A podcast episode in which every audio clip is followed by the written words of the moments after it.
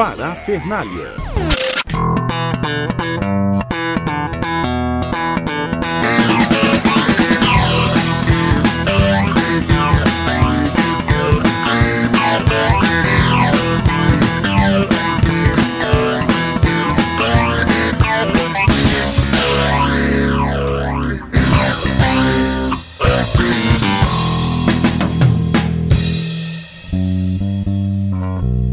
Estamos no ar com o Parafernália. Hoje o nosso programa número 2.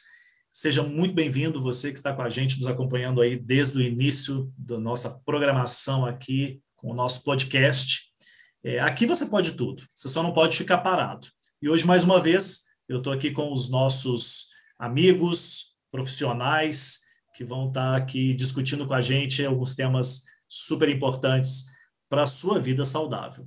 Eu estou com o Rafael Francisco, nutricionista esportivo e clínico. Fala, Rafael, tudo tranquilo? Fala, galera, tudo bem? Fala, Rodrigão. Vai ser um prazer aqui falar com vocês. Vamos falar aí, bater um papo. Não sei qual é a pauta, você falou que a pauta é surpresa, então Surprise. vamos aguardando aí. Ótimo. Essa, hoje é surpresa para todos vocês, mas vai ser uma pauta muito interessante. Está aqui também com o Paulo Vitor, que é preparador físico, especialista em treinamento para grupos especiais. Fala aí, Paulão. E aí, galera, como é que vocês estão? Espero que bem. Vamos aí trocar uma ideia bastante produtiva hoje. Valeu, Paulo. E estamos também com a Matheus Ataíde, psicólogo voltado para a saúde e performance. Fala, Matheus. Fala, galera. Boa tarde. Prazer imenso estar aí com vocês compartilhando informações e ferramentas aí para o nosso dia a dia. Maravilha, Matheus. E aí, vamos então dar sequência aqui ao nosso programa, ao nosso podcast. E na semana passada a gente falou sobre o aumento do ócio na quarentena. Então, eu vou jogar uma bomba para vocês, que sei que são profissionais que trabalham muitas vezes aí com adultos e com alta performance, mas me respondam e me ajudam a, a trazer isso para os nossos ouvintes. Como que os pais, nesse momento de quarentena, estão lidando com o sedentarismo infantil?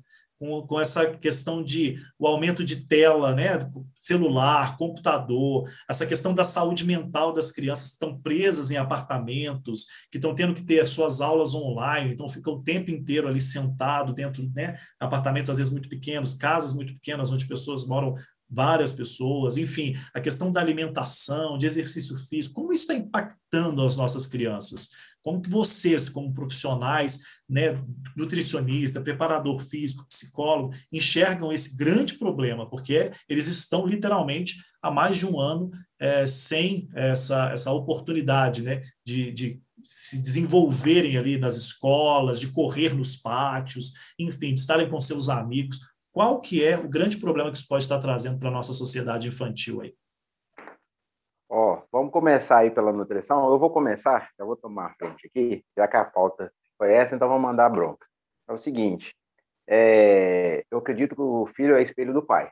A lei do exemplo, ela não falha.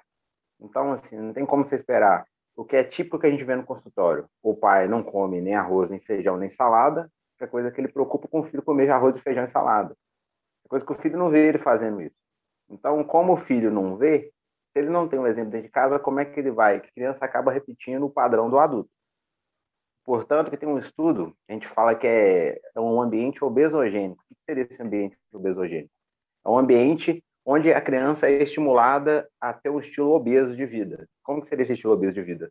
Consumo de fast food em excesso, sedentarismo, que é o padrão dos pais que é passado para o filho. Agora, quando o filho, tá? Você pode ver por que, que eles falam filho de peixe, filho de peixe, peixinho é. Porque geralmente você está adaptado a um ambiente, aquele ambiente para você é natural. Um filho de um atleta, ele está altamente habituado a ver o pai treinar. Então, para ele, treinar não é estranho.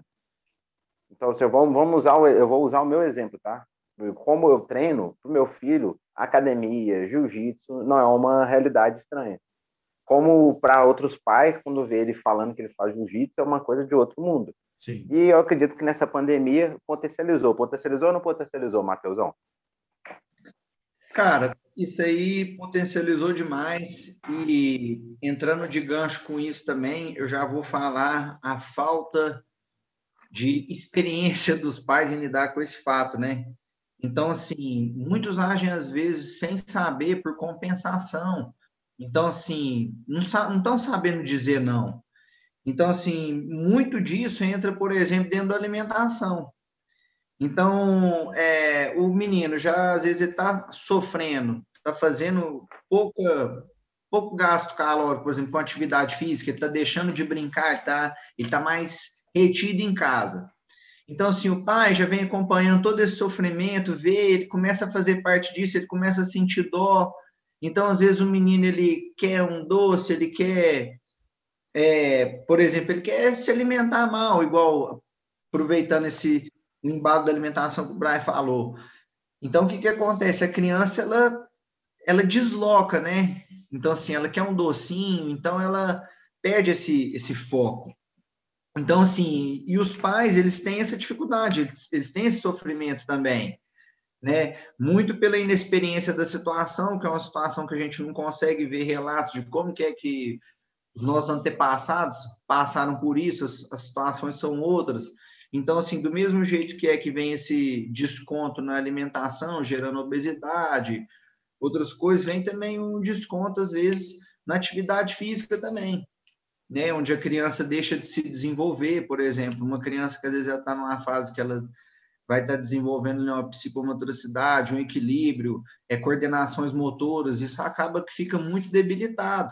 Então, assim, é, esse, esse seleto grupo dentro da pandemia está sofrendo muito, porque estão ficando dentro de casa, aonde a, a, maior escola e janela de aprendizado para eles é no convívio social, dentro das brincadeiras, das atividades cotidianas. Então, eles estão perdendo esse encontro íntimo com as brincadeiras, com as atividades físicas, é, que as atividades que estão escondidas né, dentro das brincadeiras. Porque, assim, a criança, ela, às vezes, ela está ali brincando de pique-esconde, né? Mas assim, tem muitas coisas da parte física envolvida dentro dessa brincadeira. A criança, às vezes, ela tá fazendo uma outra brin brincadeira, por exemplo, ela tá pulando corda e tem outras coisas ali relacionadas ao físico junto com isso. Então, é uma somatória de elementos.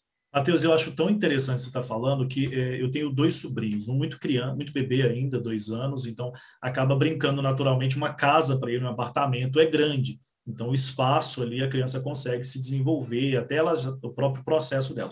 Mas, por exemplo, eu tenho um de 12. Recentemente, ele estava na minha casa e, e veio para estudar mesmo, passar o dia comigo e está fazendo aulas online.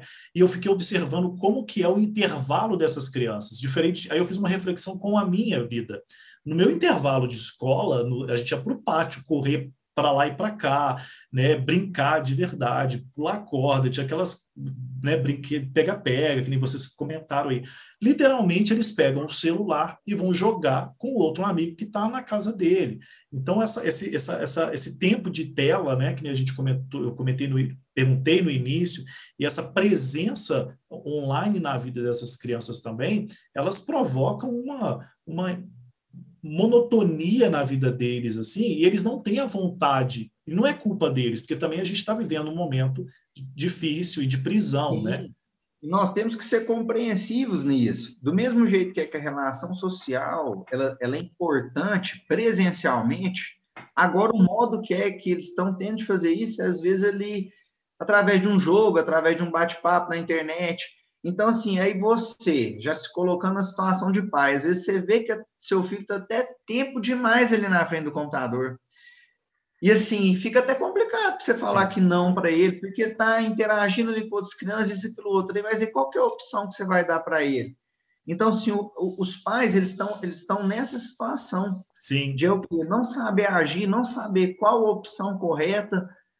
Então, assim, é, é um, é um universo totalmente diferente. E é tão, tão bacana pegar, pegar esses pontos, porque eu, eu moro num, num, num condomínio e aí estamos todos em casa, trabalhando, enfim. Então eu trabalho o dia todo. E as crianças chegam numa certa hora e elas gritam o tempo todo correndo pelo condomínio, porque é um lugar fechado. Então elas podem brincar aqui dentro, é um espaço que tem o espaço para que elas brinquem mesmo.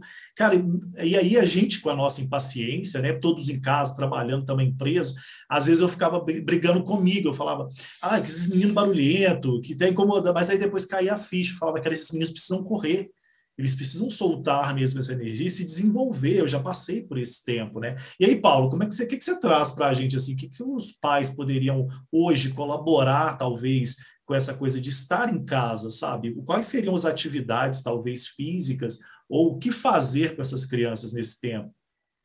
Bom, é, durante a, a, infância ali, a partir do, dos dois anos de idade, a criança está numa fase fundamental de desenvolvimento motor.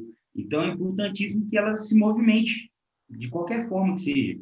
Tem os guias aí, tanto americanos quanto brasileiros, do quanto as crianças devem se movimentar, fazer de atividade física. Lembrando que atividade física não necessariamente é o exercício físico. Atividade física é movimento, basicamente.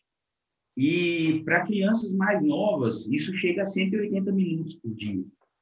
Então, assim, criança tem que gastar energia de qualquer forma que seja. E aí, nesse período de isolamento social, onde a criança está no espaço ali mais confinado, os pais devem buscar atividades principalmente mais lúdicas.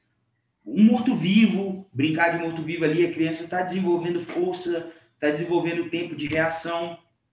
É, atividades também para coordenação motora fina. Por exemplo, ensinar, fala assim, ó, vou pontilhar aqui para você, vou imprimir uma linha pontilhada para a criança ir desenvolvendo e fazendo esse desenho, esse desenhozinho, é, coisas assim, vão trazer para a criança algum tipo de desenvolvimento, vão ajudar nela. E os pais também têm que pensar o seguinte: o YouTube não está aí só para deixar a criança na frente de uma tela esquecida às vezes, se você procurar aí, por exemplo, yoga para criança, atividade física para criança, tudo que é termo que você jogar para criança vai ter no YouTube. E é o, o, conteúdo que o YouTube aceita com mais facilidade, que é o Family Friend, né?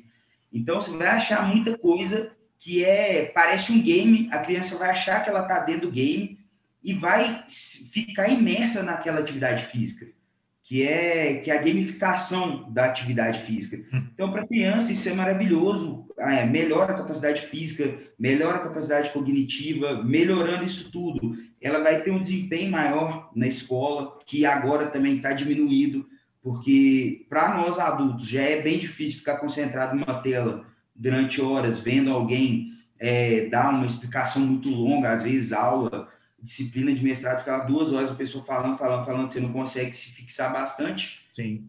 Essa atividade para a criança pode ajudar ela a ter um, um, desempenho maior também nas questões escolares, e isso no futuro vai ser para ela saúde. Quanto antes a, a pessoa começa a ter um nível maior de atividade física, mais longe ela vai, mais, é, com mais saúde, e ela chega lá no, no fim da vida, na terceira idade, enfim. Rafael, Ô, Rodrigo. O, eu já, até, já vi que o Rafael já falou comigo também aqui, mas deixa eu trocar com você essa ideia. Uhum. E pegando essa parte da, da, atividade física, de todas essas oportunidades é, que, que, que a gente precisa criar com essas crianças, é, e ele até, até, me identifiquei aqui agora, que falei que meus sobrinhos estavam comigo recentemente, e eu brinco, eu, meu sobrinho pequenininho, por exemplo, eu tenho que brincar de cachorrinho, então a gente tem que ir para o chão, literalmente, com ele, né, tem que desenhar, tem que correr para pega-pega, então essas coisas eu consigo ver, por exemplo, na oportunidade que tenho de, de educá-los quando estão comigo. E com relação à alimentação, é, como, é que, como é que tá? Como é que você vê hoje como nutricionista? Você que também é pai e tal. Os, os, os pais, eles é, passaram a, a, a, se alimentar melhor na pandemia, não melhor, porque infelizmente a gente tem muita gente também com uma questão de condições, apesar que eu acho que não é essa a questão. Né? Às vezes, uhum. um, um, bom arroz com feijão ali, você que é nutricionista pode nos orientar né? com, com seus legumes e uma, uma boa salada, a gente consegue sim, se alimentar bem. Mas eu acho que os pais talvez também tenham usado a, a, como desculpa para alimentar, alimentar o filho mal, ou para não fazer comida, ou para comprar comida. Como é que tá? Como é que você vê isso? Sim, eu vejo muito isso, na verdade, a prática é a exposição, igual eu falei. Quanto mais a gente está exposto a um ambiente, a tendência, a gente é fruto do meio. Eu acredito fielmente, eu vejo isso na prática, a criança é fruto do meio que ela convive. E tem aquela questão, vamos falar assim até mesmo do tempo de tela. A criança hoje está sendo exposta a muita informação que a gente, quanto mais novo, não tinha. Não tinha acesso a esse tipo de informação. Sim. E tem uma coisa que é importante muita gente saber, quem está nos ouvindo a internet ela é totalmente intencional. Então, assim, o conteúdo que ela entrega para o seu filho é de propósito. As cores dos alimentos é de propósito, a cor do McDonald's é de propósito, a cor do Burger King é proposital para estimular. O Mac, o McLanche Feliz, 90% das crianças começam a consumir McLanche Feliz não é por causa do McLanche Feliz, é por causa do brinquedo. Sim. Mas no brinquedo ela descobre o sanduíche. Aí no sanduíche começa a gerar aquela questão de prazer no sabor, e aí já associa o brinquedo com o sanduíche e a, a perfeição. Então, assim, o que, que acontece? E a criança hoje, exposta há muito tempo de tela, o que, que acontece no YouTube, principalmente? A cada cinco segundos aparece lá a mensagem. Aquilo ali, a criança fala, eu quero. Sim. Bota, faz um, acredito que quem tem criança em casa, coloca a criança para assistir TV a cabo, aquelas propagandas de brinquedo. Todo brinquedo que passa, o menino vai parar para você vai te falar que ele quer. Por quê? Aquela exposição. Sabe? Porque a propaganda já passa para criança, tipo assim, só você não tem, todo mundo tem, só você que não. Aí a criança já fica assim, poxa. Então, e acaba que isso acaba envolvendo o pai, que também já não tem um padrão alimentar legal. Sim. Já, já tem o hábito de um iFood. Chega no iFood, chega o iFood junto com sanduba, junto com o McLanche Feliz da Criança. Aí vem junto aquelas mensagenzinhas, cupom de desconto. Aí já fala pro filho, é, filho, hoje vai ter. Amanhã, quanto mais você vai comprando, mais desconto vai aparecendo. E aquilo ali vai virando um loop eterno. É, é. E essa exposição no final acaba fazendo a criança criar um hábito, que na verdade era um hábito do pai que passou para o filho. Que eu falo assim, uma coisa que eu falo todo paciente: a maioria das pessoas são crianças que não cresceram direito. Eu tenho muito paciente, por exemplo, que tem hábito, ele desconta o hábito que ele não teve na infância. Uhum. Quando passou, teve uma infância muito pobre, aí não podia, por exemplo, biscoito recheado, tinha muitos irmãos e tinha que dividir o pacote. Aí, quando a pessoa tem acesso, aí a pessoa quer comprar pacote. Eu, eu já tive um caso de um paciente que comprou 150 reais de biscoito recheado e ele comeu 150 reais de biscoito recheado. Que isso? Falar assim, é porque na infância dele, ele, tinha, ele tem oito irmãos, ele tinha que dividir com os oito. Então, assim, agora eu estou trabalhando, meu dinheiro, eu vou comprar quanto eu quero e vou comer até acabar. Deixa, deixa eu pegar, então, essa parte do comer até acabar aí, e jogar uma, uma pergunta aqui para o Matheus. Matheus, essa questão do comer até acabar, da, da, de pegar um pacote de biscoito, e eu estou falando de mim também, que às vezes quando eu vou, dessa pergunta que eu vou soltar para vocês, eu faço, às vezes, apesar que eu já, já cortei essas coisas da minha alimentação, muitas, da maioria do meu dia, principalmente, das minhas, minhas semanas, mas é essa ansiedade e depressão pra, com, a, com a mente das nossas crianças, porque elas estão propícias agora a viver esse tempo, né? elas estão ansiosas porque não tem o que fazer, elas ficam em depressão porque, enfim, não, né, tá, tá presa ali com a família, às vezes questão dos pais também, né, que estão em casa o tempo todo, e aí entram aquelas aquelas brigas familiares, acompanha tudo, enfim, entra toda essa questão. Como é que está a mente desses meninos? Como é que você acha? O que, que os pais podem hoje colaborar para ajudar nessa questão, já que a gente está falando dessa sedentarismo, dessa coisa de estar em frente à tela, o que, que pode ser feito? é, nessa questão da, do cuidado da mente desses meninos? Bom, diante dessa circunstância mesmo, é, eu costumo pegar muitas situações de comportamento, né, e transformar para um treinamento. Então, assim, dentro disso, é uma ótima maneira dos pais poderem estar é, trabalhando o limite, entendeu? Que se você for ver dentro da, das nossas últimas gerações estão sendo criadas, é uma coisa que está se perdendo cada vez mais. Então, assim, realmente, é, é, totalmente compreensível. Uma criança que ela quer, às vezes, ela quer comer um doce. Mas vamos pôr um limite disso. Por exemplo, é, estamos no período, beleza. Se a gente pega uma criança que está comendo doce todo dia e a gente consegue fazer ela comer três vezes na semana, isso é menos pior do que se ela comesse todo dia. Sim. Então, assim, a partir daí a gente vai o quê? A gente vai criando negociações. Então, assim, o que o, o pai vai ter uma relação limpa com o filho. O que é combinado não é caro. Só que também o pai tem que se esforçar um pouco mais de dizer isso para o filho, de o quê? De olhar e fazer a leitura corporal de como que é que o filho dele também está.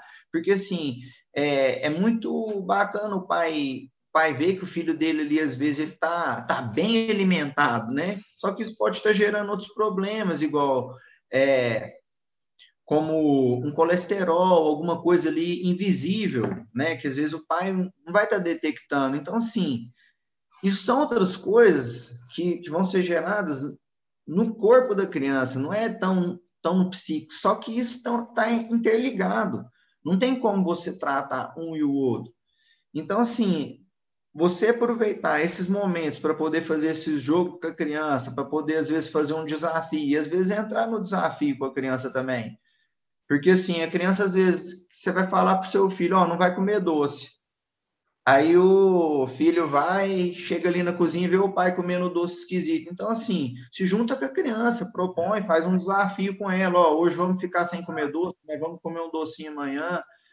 É, eu costumo o, o doce que a gente está usando aqui, ele para cada um ele é um tipo de doce. Para um é um refrigerante, para o outro é o que? É aquela alimentação gordurosa. Então assim a gente tem que saber onde a gente está. Se, você está comendo doce todo dia, você está fazendo mal, faz mal todo dia, como que é que a gente pode fazer? Vamos fazer menos. Vamos ver como que é que a gente lida com a situação. Igual saber também é, explicar para a criança. A criança também, às vezes, ela quer ter esse papo, né? Igual a gente, às vezes, acha que a criança não está entendendo nada, às vezes, mas a criança, ela está por dentro de tudo. E você explicar para a criança de uma maneira correta e clara, falar, ó, oh, meu filho, doce é um negócio bom e tal, papai gosta também, só que todo dia não é legal, entendeu? Explica para a criança e tal. A criança o quê? Pega o ovo, entende, desencana daquilo. Exatamente. Agora o pai também vira para a criança fala, não, hoje não. Ah, mas por quê? Não, porque não, é um, é um dia na semana. É, nós outro... temos pais que hoje também que vivem num processo de impaciência, né? É, você consegue observar isso no dia a dia, aquele pai impaciente de ouvir os desejos da criança, de educá-lo dentro de, de, uma realidade clara ali do que pode e o que não pode. A criança ela não pode ser também, isso é o meu entendimento, dominadora também, ela, porque as crianças elas fazem isso. Né? Eu estava falando aqui dos meus sobrinhos que estavam em casa recentemente, foi no final de semana, meu sobrinho de dois anos, ele dorme às 10 horas da noite, só porque ele sabia que estava com o tio, ele me enrolou até uma hora da manhã. Então ele só estava dormindo comigo. Ele sabia que eu percebia que ele estava me enrolando. Eu deitei com ele, eu estava de olho fechado. Eu via que ele também, quando eu abri o olho, ele abriu o dele também. E eu acho que na questão de, da alimentação, da questão do exercício físico, é muito isso, né? A criança também, ela, ela sabe usar o lugar ali e os pais vão ter que aprender né, a criar essas oportunidades aí para educar o menino também, né? Sim, porque muitas dessas oportunidades, Rodrigo, muitas dessas coisas são geradas depois principalmente num quadro psicológico, você vê que às vezes é, ficou ali uma falta de quê? De informação, uma falta de explicação, Sim. entendeu? E isso é muito comum dentro dos processos psicoterapêuticos, você descobrir. Então, assim, a falta, ela não vem só de um alimento, de uma atividade, não, ela vem o que? Ela vem numa troca também, numa informação é, reta, então, assim, eu, eu costumo até com meus clientes infantil, então, assim, tem pai que não compreende. A criança, ela é um ser humano. Então, assim, eu quando eu estou diante de, de, uma criança ali, eu não me limito à idade dela, eu me limito ao quê? Eu sou um ser humano, ela também é um ser humano, então nós vamos conseguir nos comunicar. Então, assim, quando tem essa barreira de idade, essa barreira de experiência, isso é muito complicado, porque o que você está partindo às vezes de um ser que ele chegou no mundo com zero informações. Então, assim, o pai ele também tem que ter essa sensibilidade. E assim como ter essa percepção de que, que é que o filho sabe, saber também o quão o filho sabe sobre o assunto, né? Até mesmo para ele ver qual que é o nível de intelectual perante a cada panorama, a cada situação que o filho está apresentando, e ele também poder se desenvolver com aquela criança. Sim. Então, se o pai está muito preocupado em ter uma criança desenvolvida, e ele esquece também que ele também tem que se desenvolver nesse processo. Vocês acham, então, então que, para os três até solto, assim, é, é, é, são questões mesmo de hábito? Talvez aquelas velho, aquele tanto de livro que a gente estuda aí, né? Mudança de hábito, período para mudar hábitos. Você acha que é, é, os pais deveriam se ingressar mesmo nesse processo, aproveitando essa pandemia, aproveitando essa relação mais próxima, de mudar hábitos familiares que, consequentemente, vão mudar os hábitos dos filhos ali? Rodrigo, esse, esse questionamento que você está levantando, é uma coisa muito interessante. E assim, sem. Eu só vou te levantar uma outra reflexão. A gente vem dentro de, de, de um, uma, uma situação, dentro de um país onde a maioria dos, dos filhos que nascem, eles não são planejados.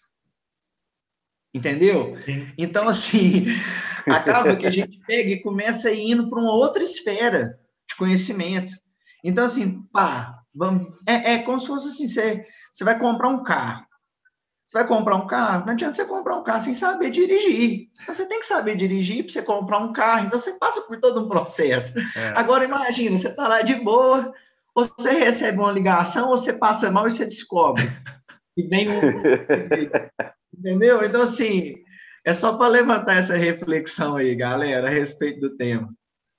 E outro ponto aqui, já que o Rodrigo pergunta aí, eu, eu volto de novo até na questão da exposição e também eu vou até acabar levantando uma bola para o Paulo. É, eu falo pelo meu filho. Ele veio atendendo meus pacientes aqui online. E sempre estou conversando com os pacientes, ele, às vezes ele escuta o feedback dos pacientes, eu sempre falo. E tanto ele veio atendendo, um dia virou para o meu pai, eu quero que você me atende. Eu quero que você me atende, eu quero que você faça avaliação e eu quero ter minhas duas refeições livres. E qual que é a idade dele? Sete anos. Sete anos. Eu tive que atender ele do mesmo jeito que atendo todo paciente. Tive que pegar o nome dele, cadastrar ele, deixa eu ver se está fazendo a minha dieta. tive que fazer dieta. Ele tem uma dieta, tem um planejamento alimentar. Por quê? Ele viu tanta gente fazendo, ele viu, todo, ele viu aquela exposição, aquele ambiente que todo mundo vive, que eu atendi a mãe, que eu atendo meus amigos, e acaba que ele assim, nossa, todo mundo é influenciado por aquilo. Eu vou, ah, então eu também quero fazer parte. Então, assim, aí quando eu comecei a fazer dieta, ele chegou na casa da minha mãe todo orgulhoso. Não, tenho o meu plano alimentar, agora eu estou fazendo minha dieta, tem duas refeições livres, vou comer minhas refeições livres no final de semana. Então, assim, você vê que realmente, quando o filho vê que é uma coisa que acontece na vida do pai, acaba, acaba ele vivendo isso. Sim. Ele vê sim. que é legal. E é uma coisa que eu nunca obriguei. Da mesma forma que eu falo assim, com meu filho e minha esposa. Nenhum dos dois são obrigados a fazer nada que eu, que eu prego, entendeu? Eu não, eu não obrigo nenhum aí. Mas eu dou o exemplo, e acaba que o exemplo acaba influenciando. É, é uma questão de identificação outra... também, né? Exatamente. E tem uma outra questão aqui que eu vou acabar voltando, tirando a alimentação, e vou até tocar para o Paulo, foi uma questão seguinte, o Paulo é meu treinador. Eu estava conversando com ele sobre tempo de reação. Aí ele pegou, virou para mim e falou assim, cara, seu tempo de reação é ruim por causa da sua exposição. Se você tivesse na época lá da galera da, da época da caverna, você estaria correndo de bicho, mano. Ou você, uhum. ou você era caça ou você era caçador. É. Então você não tinha essa ideia. Então seu tempo de reação tinha que, tinha que ter um tempo de reação melhor. Então aí o que, que acontece? Quando a gente fala até mesmo disso, você vai poder falar. Acaba que hoje em dia muita coisa que criança não consegue fazer é por questão de exposição. É, acaba que influencia muito em, em atividades simples. Sim. Eu falo assim até porque o, o Matheus também vai poder falar, o Paulo, é, em jiu-jitsu para criança. Às vezes você pede criança para ir para a esquerda, ela vai para a direita. Você pede para mexer o pé, ela mexe a mão. Aí você vê assim, gente do céu, mas é uma criança que sabe mexer no celular de cabeça para baixo. Exatamente. No exército, tem muita criança de 18 anos que quando o sargento lá fala vou ver a direita, eles viram para a outra direita. Não é um problema de infantil não, pessoal, isso é um problema de desenvolvimento. Porque assim, é, quando a gente vai chegando assim, igual eu achava que era, isso era coisa de criança. Quando eu cheguei no exército, eu vi o tanto de pessoas adultas que não têm lateralidade, que é um que é uma coisa que não foi desenvolvida da maneira corretamente. Aí a gente pega e ri de um fato desse. do vamos que vamos, vai meu filho, vira para direita e vira para a direita errada. Outra muito lento, eu descobri que eu sou muito lento. é muito legal. É, o, o que o Matheus falou é bem comum você ver o bisonho que não sabe fazer polichinelo. Mas é. E, e, esse lance, lembra que eu falei da fase fundamental do desenvolvimento? Ela termina ali por volta de sete anos. Dos 7 aos 14, a pessoa está na fase de movimento especializado. E é ali que é a hora, principalmente ali, quando já está mais velho, para os 10 acima, pessoa está desenvolvendo um finalzinho do que ela vai ter quando ela for adulta. Claro que ainda pode ser desenvolvida durante o resto da vida, mas quanto antes, melhor. Sim. E aí a pessoa vai perdendo isso, vai ficando naquela unilateralidade, fica só curvado para frente da tela, e não fica é, recebendo estímulos diferentes. A gente está o tempo inteiro buscando padrões. Nosso cérebro o tempo inteiro buscando padrão, padrão, padrão, padrão. Tanto é que quando você vê a expressão corporal de alguém que está mais agressivo, você já fala, opa, sei não, hein? acho que eu vou atravessar a rua aqui, vou, vou fazer isso, acho que a pessoa está brava comigo. Então, a gente repara isso, o nosso sistema já repara isso. E sem esses estímulos, quando a gente fica muito preso, muito dentro de casa, é, sem tarefas diferentes, isso não acontece, a gente não desenvolve. Aí é tempo de reação, aí é flexibilidade, porque a gente fica o tempo inteiro sentado aqui, só faz um movimento de, de flexão, só curva para frente. Estender, fazer extensão da coluna, a pessoa faz, acha que vai quebrar. É, e isso vai gerando diversos problemas, vai gerando encurtamento muscular, vai gerando esse déficit na atenção. Sim. E tudo isso deve ser trabalhado. No caso de, de, pais e filhos aí, a pessoa pode trabalhar junto com, com o filho, uma brincadeira dentro de casa aí. É, eu falei do morto-vivo, pega uma bolinha e fala assim, ó, vamos brincar de, de ORMS segura, vamos propor atividades diferentes, coisa com som também é bem legal para estimular. É, eu, eu, eu, até, até você, como, como preparador, eu acho que, não sei é, se é, é, é possível, acho que com, com cuidado, com o uso de máscara, uma boa caminhada com o filho também, uma boa conversa, né? Coisa que não tem custo nenhum. Às vezes, se você mora num condomínio, dá uma volta dentro do condomínio, às vezes na, na rua mesmo, no quarteirão da sua casa, né? Se a criança é muito pequena, obviamente ela não precisa caminhar tanto, mas se é um filho. É, a natureza, pisar no chão, né? Ir para um, é, lugar. É ideal, Paulão. Quanto tempo você acha que é um tempo legal para você fazer alguma coisa com uma criança? Em alta intensidade, dois minutos tá ótimo. Um, um é melhor que zero, sempre, um é melhor que zero. Ah, o ideal é começar. Uma criança vai ter muita energia, muita, muita energia. Então, você botar ali, ela vai ficar, tem que tomar cuidado, claro, com a temperatura, com a hidratação da criança, alimentação, enfim. Mas o ideal é que quanto mais Pensa no sono da criança. Pensa um menino de, por exemplo, eu com 10 anos de idade, extremamente hiperativo, não aguentava ficar quieto. Você acha que alguém ia dormir perto de mim? Não ia. Impossível. Impossível. Então, tinha que gastar bastante energia. Só que comigo, lá atrás, o que que fazia? Ó, vai lá para o computador, aí eu ficava quietinho jogando, virava noite. E hoje em dia, a gente já tem dado aí falando do tempo de tela, de, de que cada idade deve ficar e aí o ideal é que nunca seja mais do que duas, três horas, que não é a realidade agora, mas é interessante propor alguma atividade que seja mínima. Deixa eu então tá? aproveitar, Paulo, aproveitar que você está aqui, que a gente está caminhando para o final, dá uma dica final aí para o programa de hoje, claro, para o nosso podcast de hoje. O que, que, que os pais de verdade, assim, na prática, deveriam fazer nesse momento, na sua opinião, como preparador físico? Bom, a palavra atrai, o exemplo arrasta. Então, é dar o exemplo. É. é não só falar. Porque não adianta você falar com a criança, ah, você tem que fazer exercício físico. Beleza, eu não estou vendo você fazer, então eu não vou fazer também. Não, é o que ela falou. É. Ela, a, a, pessoa tem que, a criança tem que ver para ela se sentir estimulada. Então, pô, uma coisa legal para os pais, pega, abre o YouTube e coloca lá, aula de yoga, que é uma coisa que você não vai cansar demais. Porque tem o lance do pai, trabalha o dia inteiro, chega em casa morto, cansado, não quer fazer muita coisa, faz uma parada para relaxar. Então, joga lá no YouTube, aula de yoga, cinco minutos. Faz junto com o filho, estimula. E aí está estimulando a criança a respirar direito, a se concentrar, a conseguir ficar quieta, que é uma dificuldade enorme para adultos, tipo eu, conseguir ficar sem se movimentar. É. Então, tudo isso você vai estar tá treinando diversos fatores da sua vida. Então, é realmente dar o exemplo, lembrar que um é sempre melhor do que zero.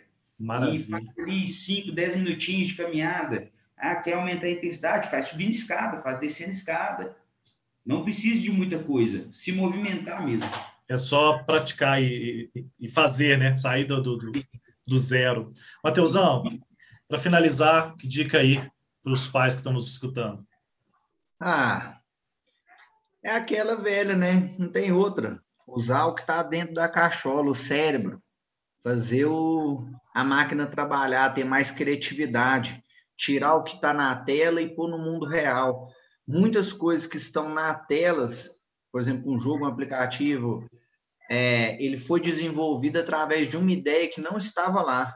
Então, assim, a gente tem que pegar isso e jogar para o nosso mundo real. Uhum. Então, assim, às vezes a gente está trabalhando uma atividade de ação e reação ali no celular, como foi citado aqui nesse nosso bate-papo.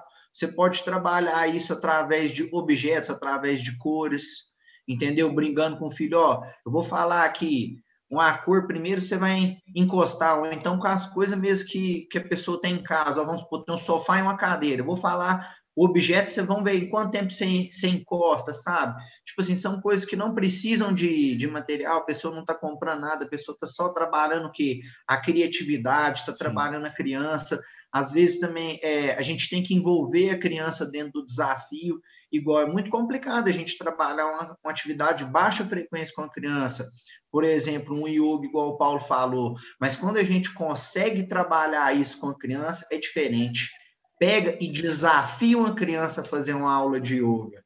É diferente de você pegar e chamar ela, oh, vem cá, vamos fazer isso aqui comigo. Isso, não, fica quietinho aqui, faz isso, aquilo. Agora desafia, mostra para ela, fala, oh, para você fazer isso aqui, você tem que ficar quietinho, você tem que isso, você tem que aquilo outro. E você, sabe, o jeito que você é. tá, tá levando a informação para a criança, você não pode é, é, economizar na, na explicação, economizar na sensação que é que você quer transferir para aquilo ali. Então, assim, a criança, ela tem muito disso também do desafio, a questão do que de dela ela mostrar que ela dá conta, Sim. né? Então assim, a criança às vezes a gente pega, então assim, como você vai estar tá propondo isso para ela? E através da criatividade, através de ideias, a gente consegue implementar muitas dessas coisas através do nosso exemplo e espero que isso aí tenha ajudado aí com certeza. A, a, Com certeza. Até a nós, né? Que eu acho que o adulto também ele entra nesse contexto todo de se movimentar, sair da, da, da inércia aí. Rafael, quais são as suas palavras de hoje aí finais para os nossos ouvintes, pais, filhos, todo mundo que está escutando, tios, avós, para essa questão principalmente aí da sua área da nutrição e dessa questão dessa boa alimentação que a gente precisa desenvolver a palavra que eu usei o tempo todo aqui, exposição. A gente é fruto da exposição que a gente vive. A criança, querendo ou não, ela não consegue ir lá no supermercado e comprar. Você que vai Sim. dar o dinheiro, você que vai colocar a comida em casa. O ambiente que você expõe a criança é o ambiente que ela convive.